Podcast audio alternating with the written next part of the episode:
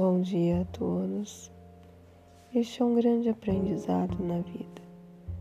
Não podemos cobrar das pessoas o que nós não temos.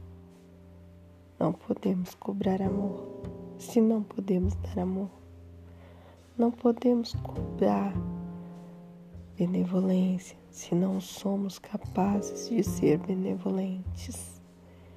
Não podemos cobrar das pessoas amizade se não podemos dar amizade.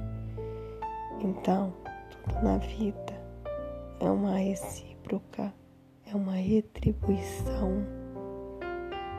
Se você é amor, você terá amor. Se você é paz, você terá paz. Se você é tempestade, você colherá da sua própria tempestade.